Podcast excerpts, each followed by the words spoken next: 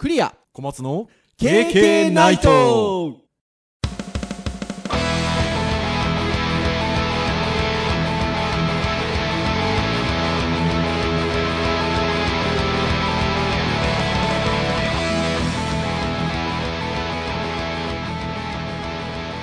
KK ライトはいということで第117回の配信になりますお届けをいたしますのはクリアと。はい、小松です。どうぞよろしくお願いいたしはい、ます、よろしくお願いします。はいということでちょっとリスナーの皆さんあれですよ。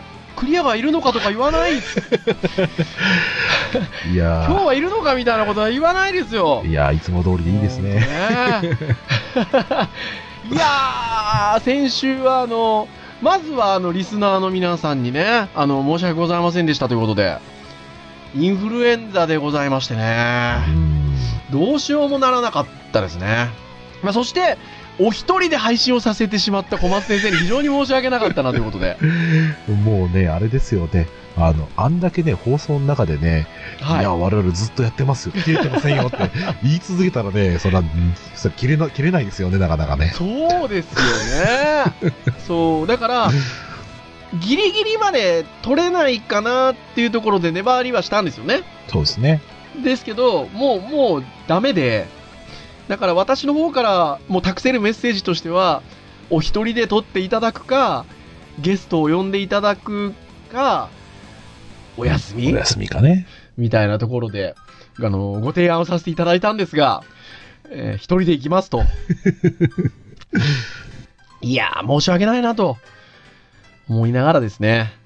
これがですよ、でも、ね、先ほど編集会議でも小松先生には申し上げたんですが、いやー、あの、初めてですよ、私。配信されるまで、配信される内容を知らないっていうね。あの、いわゆるこう、皆さんと同じような状態で、あの、配信を聞くというね。う、内容もね、決まってなかったから言ってなかったですからね。そう、二人で喋るっていうテーマは決まってたんですけど、なかなかそれは一人だと喋りづらかろうっていうことで、まあその辺も含め、もう、お任せというかもう私、うんうんなってたので、その頃。お任せをし、もう、あの、自然にすることになってしまったという感じなんですけど。いやー、よかったですよ。あ、そうですか、ありがとうございます。編集の経験。あウェブアクセシビリティ。もうね、もう全然別番組ですけどね、もう、使わなくとね。でも、いや、勉強になりました。あ、そうですか。これがね、本当にあの、もう、辛かったんですよ、今回。僕、人生で2度目だったんですけど、いや、本当もう、3日ぐらい起き上がれなくてですね。なんですけど、かろうじて音楽は聴けるじゃないですか。ああ、はいはい、はい。流しときゃいいので、なので、まあ好きな曲とかかけたりしてたんですけど、KK はすごく助かりましたよ。あの、先週の配信もそうですし、あの、これまでのやつでちょっと聞こうかなと思うものをいくつかね、こう、うーん、うーんって言いながらね、聞いておりましたよ。非常に、あの、ありがたい、ありがたい、あの、メディアだなと思って聞いておりました。はい。小松先生どうですか？一人でやりやすかった、やりづらかったなんかありますか？まあそうですね、自分でやっぱりこう、話す構成とかをはい。考えると、はいやっぱりなんかね、ああ、メイン MC 大変だなーって感じがすごいしましたね。あとはでもやっぱね、相づちとかがないから、ああ、そうなんですよね。やっぱ喋りにくいですよね、多分ね。間がね、あうんの、結局その、喋った内容を聞いてる人が、こう、うまく理解してもらうためには、はいはいまあ質問とかね、はい。相づちであったりとかね、はい。間がやっぱりそこにちゃんと生まれますんで、うん。一人だとね、その間の反応がない状態で喋ると、そうですよね。そう、分かってはいたんだけど、やっぱちょっとね、聞き取りづらいなって感じにやっぱちょっと一部なってしまっていてですね。でもね、僕、一ユーザーとして聞いたじゃないですか。はい。リスナーとして。はい。そういうのね、あんま感じなかったんですよ。でそれは当然編集がかかるので、そうです。編集の力ですよ。そうですよね。いや、で、そうなんですけど、でも、そうやって考えると、あの、実際にその喋ってる時っていうのは、そこまで意識しなくて大丈夫ってことですよね。まあまあまあ、編集ありきその間が。間が、みたいなのとか、どうのっていうのは、編集がかけられるので、まあまあまあまあでもやっぱどうしてもね、こう喋ってると、あ、なんか間開けちゃいけない、えーっと、うーんとか言うじゃないですか、やっぱ。はいはいはい。ねだから、そのあたりは大丈夫なんだなと思って、そういう話をちょっと伺っておりました。そそ、そこはもう、あの、たくさん撮っていただいていいですよ。なんとでもします。はい。ということで、無事、生還してまいりましたけれども、でもまだちょっとなんか少し悪そうですよね、なんかね。そうなんですよね。あの、そのインフルエンザの症状はもう治ったんですけど、なんかね、あんまスッキリしないんですよね。うん、若干鼻声ですもんね。そうなんですよ。まあ、あんまり完璧じゃないかなっていうところなんですが、ちょうどあの、前回の配信で小松先生もおっしゃってたんですけど、もともとは、クリエイティブ業界と健康をたびたび はいと。いうテーマで話す予定だったんですよね。はい。で、そんな時にもろにこうインフルエンザにかかったというところで、じゃあ今回、何をテーマに話すとかと言いますと、いきますよ、タイトルコール。はい。クリエイティブ業界と健康をたびたびはい。そのままスライドするというね。スライド当番でね。もうこれはね、だって、そあ前回みたいなことがあったらもうそれしかないでしょうということで。はい。自らね、あの、そのネタの元にしてくれるというね。そうですよ。はい。というところで、やっぱりね、健康は大事だなっていう話を今日はちょっとしようかなと、ゆるく、はい。ところでございますが、Facebook って優秀でというか、何年前のあなたみたいので教えてくれるじゃないですか。あ、一年、はい、やりますね。すごくあの振り返りに便利なんですけど、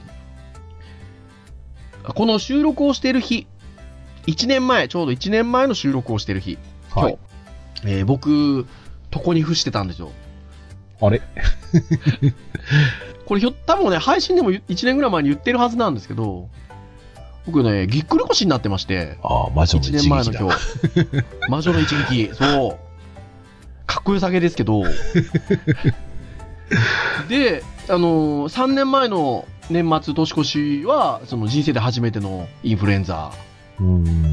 で、あとは、3年前の年越しはインフルエンザでしたけど、3年前の12月頭あたりからは、声が枯れてですね。まあ、あの、大変だった、あの、時期がありまして、オンラインスクールでね、他の先生方と年越し企画みたいなので動画撮ったりも、ちょいちょい時々するんですけど、もうその時も声カレカレみたいな、うーん。米子に3年前行ったんですけど、声カレカレみたいな感じだったのも3年前で、のこの12月で、まあ、あの、私12月、あの、健康だったことがないですね、そう考えると。。あ、3年前そんな感じでしたっけ？なんかね、そうだったんですよ。あら、あれですよ。僕3年前と今頃と言ったらあれですよ。はい。KK のポッドキャストのエンディングを歌ってる時期ぐらいですよ。あ ちょっとずれてるのかな？そうですね。そう12月末あれでも開けてましたよ確か開けましたよね。2月とかじゃなかったかな ?1 月末とか。そうです。だから声がね、治ってね、ちょっとしてからあれ撮ったんです。うん。いや、そう。だから、開けてからはね意外と大丈夫なんですけど、いつもこの12月の時期、まあ体調悪いですね。まあ、師走でね、死が走ってる時にね。いやーだから、それだけ分かってんだったら、もうちょっとなんとかしろよっていうね、うーん。のがあるんですけどね。小松先生意外と大丈夫ですよね。まあ、そうっすね。あの、うん。ここのところはそんなに体調悪くはしないですね。そうですよね。うん。いや、先生としてあるべき姿ですよ。まあ、今年1年でね、一番体調が悪い時っていうと、なんかこう、二日酔いでこう、辛いとかっていうのはありましたけどね。ねえ。これでもでもあれなんですよ。若い時と結婚すると前に比べたら、気を使うようになってて、ほう。あの、手洗い、うがいはいはいはいはい。みたいなものも、まあ、必ずやるわけですよ。まあ私も今となってはしますけど。そう、はいそう、そう、あ、うんあ、よかった。なんか、裏切らないでいてくれた。そう、でも、独身の頃なんちゅうのはね、もういい加減なんで、いい加減でしたね。うん。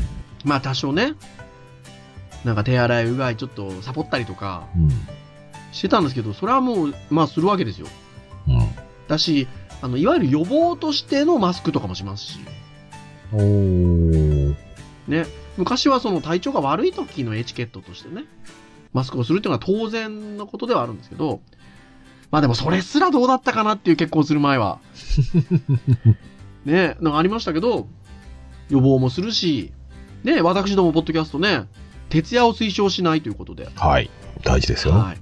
徹夜に近しいところまで行くことは、まあ、まちょっとさすがに正直ありますけど、でも全くの貫徹で過ごすっていうことはしないようにやっぱしてて、るんですけど、とはいえね、やっぱね、気をつけてても、なるもんだなっていうね。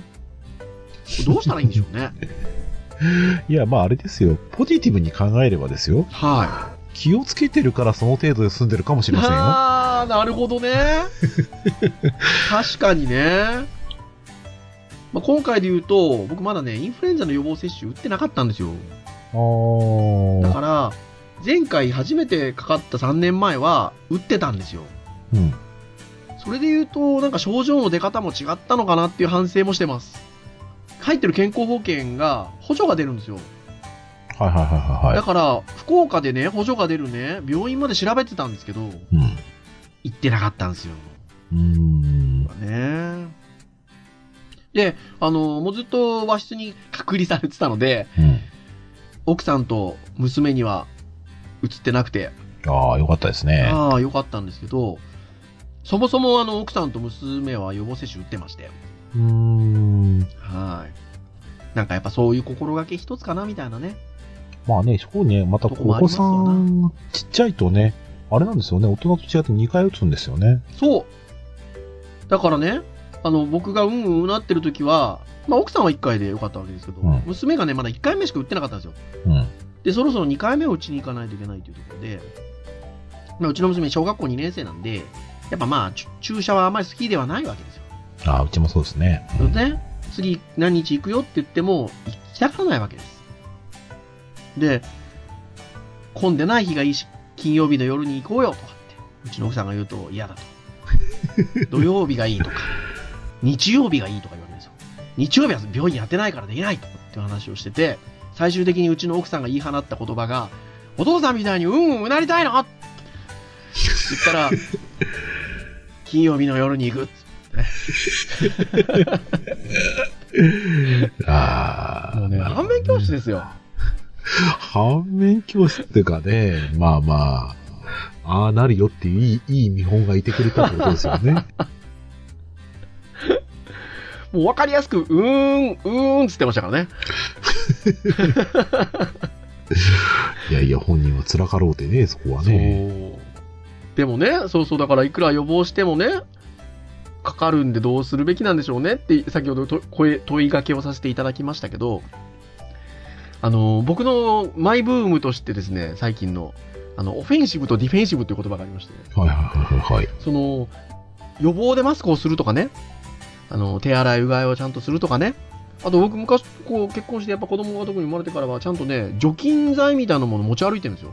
ほうほうほう。で、なんか食べ物を食べたりするときはそれでね、ちゃんとこうしてね、食べたりもしてるわけですよ。そこまでやってるにもかかわらず、まあ、要はオフェンシブな、えー、健康対策をしてるにもかかわらず、かかってしまうときはかかってしまうわけじゃないですか。まあそうですね。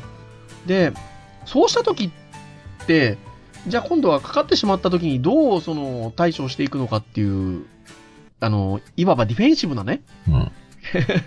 健康管理っていうところで言うと、僕ら先生やってるんで、結局今回もね、大学の授業休校にしちゃったわけですよ、一個。珍しいですね。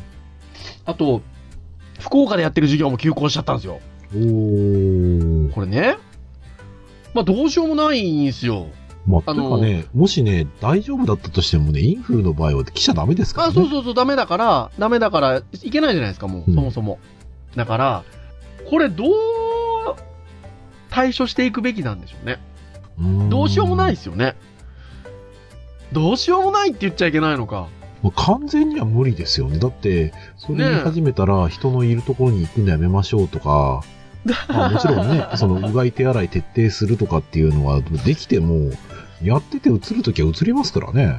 そうなんですよ。ねえだからね、予備日も設定してたわけですよ。えっと、こっちの福岡でやってる授業もね。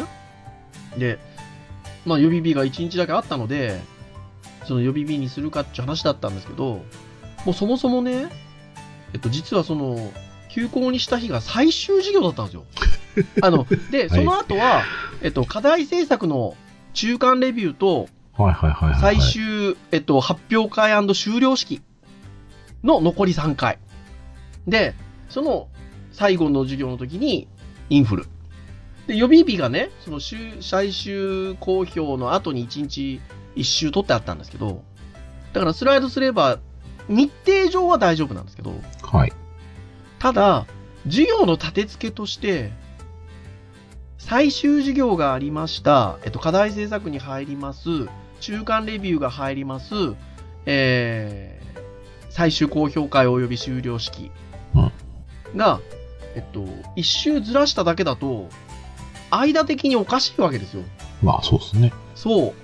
だから結局ね、あの、予備日に伸びた分を当てるわけにはいかず、ほうほうほう。ちょ、もうちょっとないとね、課題の期間の設定的にも。なので、再調整が必要になりまして。この年末に。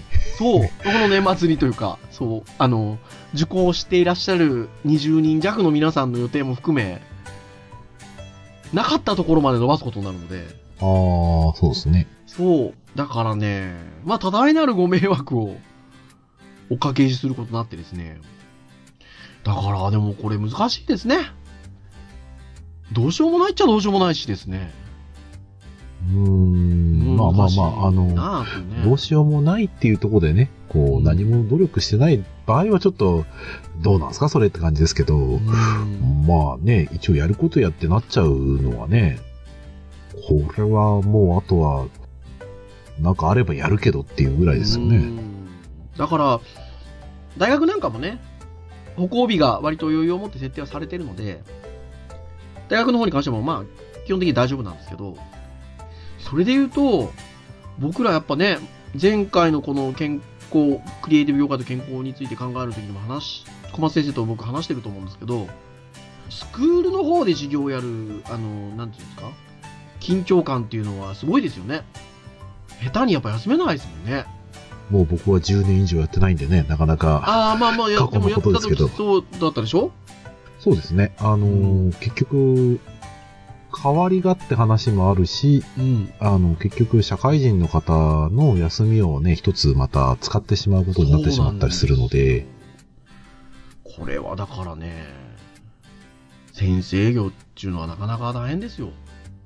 うんまあそうですね。んまあまあ僕はもうね、小小学校の先生とか目の当たりに見てるんで、まあ、小中学校の先生に比べれば、まあまあ、まだその辺は楽だなと思いますけど。そうですね、確かにね。いやー、それは本当そうかもしれないですね。まあまあちょっとね、苦労したり考えしたり部分は若干それぞれ違うのはあるので、まあ、うんそれ、それぞれなんですけど、気を使う部分に関しては、よりですよね。いやー、そうですね。いくら気をつけてても最終的にはかかるので、健康、健康を害することは、まあまあ、場合によってはあるので、はい。あのやっぱりでも、だからそれに対しての、ちゃんとしっかりとした予防をするっていうことが大事なんです、大事ですよね、結局ねそうで。すよ。去年、去年のだって話で割とオフェンシブですよ。うん。早めのパブロンとかね、早めすぎそう、早すぎるパブロンでしょ？そうそうそうそう。そう。いやー、ほんとそうですよ。早すぎるパブロンは、そういう意味でやっぱ、推奨はしないですけど、しちゃダメですよね。そうまあまあね、でもね。自己判断でなくはないよなっていう。うん。自己判断ですよ。別に推奨してないですよ。あの、そういうことも、んな、なくはない？みたいなね。うん。ことはね、うん。ありますよね。で、ちょうどあの、健康について話そうってなった時に小松先生が、あの、あるサイトを、サイトじゃないな、ニュースか。うん、そうですねあの、。シェアしてくださったんですけど、ちょうどこれは、いつのニュースだ？収録の5日前ぐらいですかね。そうですね。えー、12月の頭、頭ぐらいと言いましょうか。上旬ぐらいのニュースですが、Google、健康医療情報表示で改善。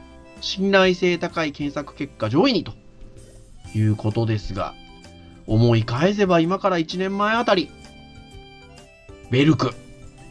ベルクね。ウェルクですよ。まあね。頭痛を取るには霊がみたいなとかね。そんなんがもう検索上位にバンバン来てたりしてですね。だいぶ燃え上がりましたからね。だいぶ燃え上がりましたけど、あれから1年。Google さんが非常に信頼性高い結果を上位に表示をするようになってきているということなんですけど、これな、あれなんですってね。まあ実際にこうやってニュースで出てるんですけど、小松先生もなんかこの間、実際に学生がそうやって言ってたんでしょ？そうそう、ツイッターでね、学生が、なんか偏頭痛持ちだったのかな？なんかそれに関して、実際にこのリンクと合わせたか、まあ調べたら、はい。やっぱ上位に来てるのがね、その、自分の症状と同じだっていうので、うーん。ああ、なんかそういうの来てんだなって感じはしますよね。いやー、Google さん、そういう意味ではでも頑張ってほしいですね。うん、まあね、医療に限らずね、やっぱこういうその、やっぱり真偽不明なものがね、どんどん減ることで、うん。よりその、ネットのね、利用価値というか、使い勝手だったり、まあ変わっていくんだろうなって気がしますよねい。や、そうですね。言うてもやっぱり今もネット業界の優ですから、頑張ってほしいなと思いますしね。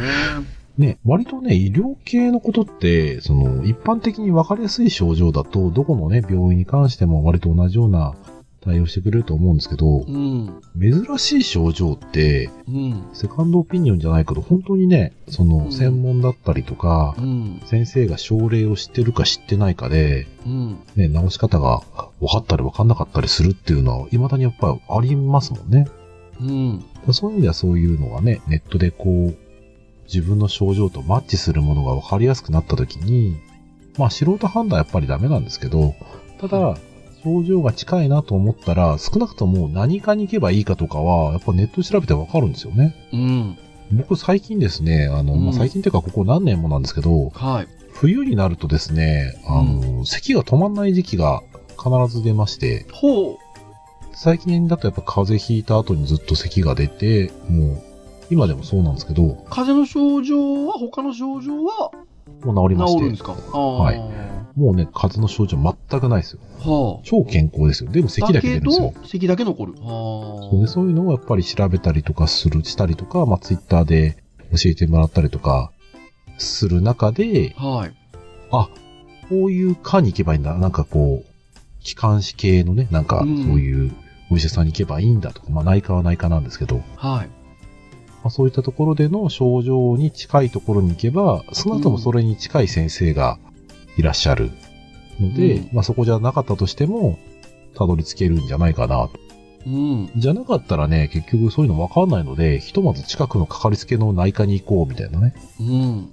で、分かんないって言われる可能性もまあゼロじゃないわけですよう。ん。そうで、ですね人によっ。てはね、X 線とか取らなきゃいけなかったりもしますからね。うん。まあ分かる先生によっては、でもね、症状だけで分かってたりもしますからね、ある程度ね。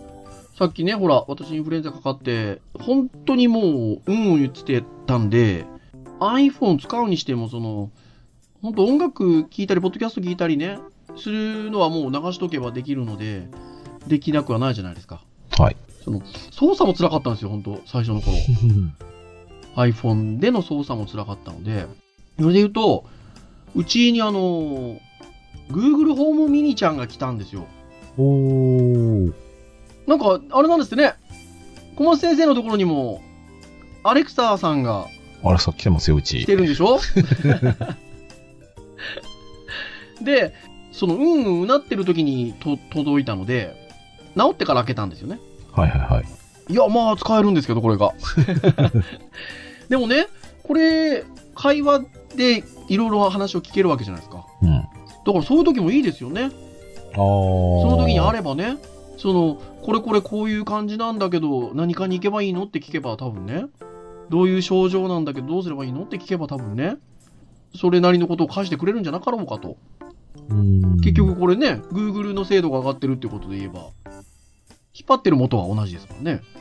そうですね。うーん。だからそういう意味においてもやっぱり、ここのね、あの、医療的な精度を上げてくれるっていうのは、こういったね、AI スピーカーみたいなものっていうことで考えても、年配の方とかもね、あの、いいですよね。そうで、あとはね、うん。Google の場合は Google ホームなわけですから、はい。えーやはり、まあ、エアコンであったりとかね、はい。家電系のものと連携したとき、そしてうん一人暮らしのあなた、うん。ね、倒れて、布団に入ってもう手も出したくないような状況の時に、声でいろいろね部屋温めてとかね、そういうその、さすがにね、こう、水出してとかは難しいとは思いますけど、ね。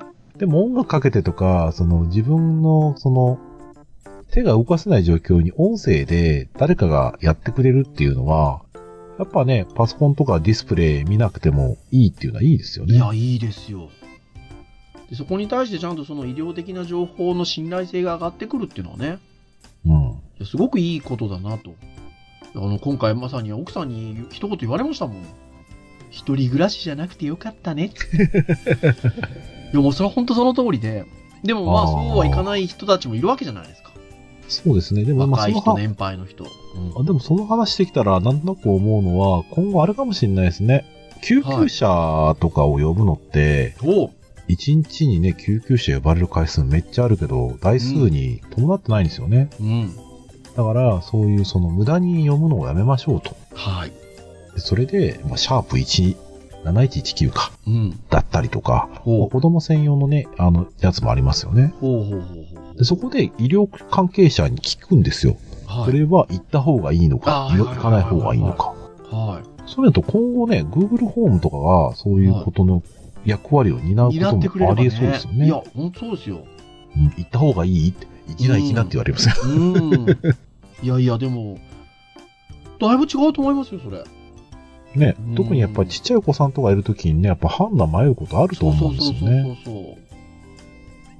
いや、本当そうですね。まあ、完全にそのね、あの、信頼しきっていいかっていうのはまた別の話ですけどそうそうそう話、ですけど自分の判断の、まあ、プラスになるようなものはね、出そうですよね。うん。だし、その、だから、その元となる情報っていうのの精度が上がってきてるっていうのが、まあ今回のニュースなんで、うん。そこはね、いや、すごく、まあ昨年あんなことがあったっていうところもあるんでしょうけど、うん。あの、大きいところだなというふうに思ったりいたしました。はい。はい。というところで、ほら、なんとなくウェブっぽい話でちゃんと終わるっていうね。もうね、クリエイティでもよく考えたら前回も。もウェブの話してもらってるから2週連続でウェブだったっていう話なんですけど。まあね、ただクリエイティブ業界と健康に関してはいつも言いますけど、これウェブなんだけど。はい。はいなので、まあでも、1年に1回年末ぐらいは、あの、この話しとくと、あの、振り返りとしていいのかなっていうね。そうですね、もう年一のレギュラーですから。そうそうそうそう。そう。なので、えー、ぜひ皆さんも、お体にお気をつけ、遊ばせはい、という。ことで。はい。はい。あの、流行先取りで、周り僕インフルエンザ誰もいないんですけど、先取りしましたので、あの、皆さんが後に続かないように祈っております。はい。はい。ということで、KK ナイトなんですが、毎週木曜日に配信をいたしております。直接公式サイトから聞いていただくこともできます。プレイヤーがありますので、そうやって聞いていただいている方も多いんじゃないでしょうか。そして、えー、iTunes ストア、もしくは Android 系のそういった登録系で購読登録していただくと、自動的にダウンロードされますので、好きなタイミングで聞いていただけるということを、えー前回小松先生がお話をされているのを聞いて、あ こんな感じなのかと、えー聞いておりました。はい。そして、私、あの、最初の頃の配信では、アドレスをちゃんと言っていたというね。ああ、ラジオ http コロンスラッシュスラッシュ、podcast.kk-k.net みたいなね、言ってましたよ。はい。なので、今のアドレスにアクセスをしていただけましたら、公式サイトにアクセスしていただけますので、えーブログ形式となっておりますので、えー投稿という形で感想や、えー質問、えーご提案、えー書いていただけますので、ぜひよろしくお願いいたしますと。はいとことでございます。はい。ということで、以上にいたしましょうかね。はい。残り、年内2回ぐらいですか？そうですね。そんなもんでしょうかね。今日が終わりますと、残り2回ぐらいでしょうか。えー最後まで突っ走りますお、よろしくお願いいたします。はい、えー本日お届けをいたしましたのはクリアと。はい、小松でした。それでは次回118回いいや えー、でお送りをしたいと思います。それでは皆さん次回までさようならさよなら。